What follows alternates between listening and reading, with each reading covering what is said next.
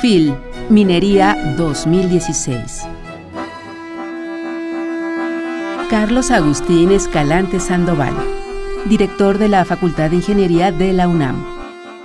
El perfil actual de la feria gira alrededor de la divulgación de la cultura a través de los ciclos que empezamos a impulsar desde hace 10 años.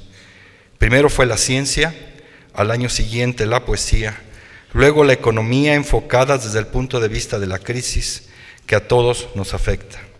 Y ahora el público acude ya en busca de las conferencias que sobre los más diversos temas ofrece la feria en sus ciclos y que este año suman 196.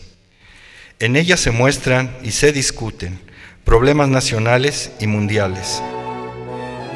FIL, Minería 2016. Radio UNAM.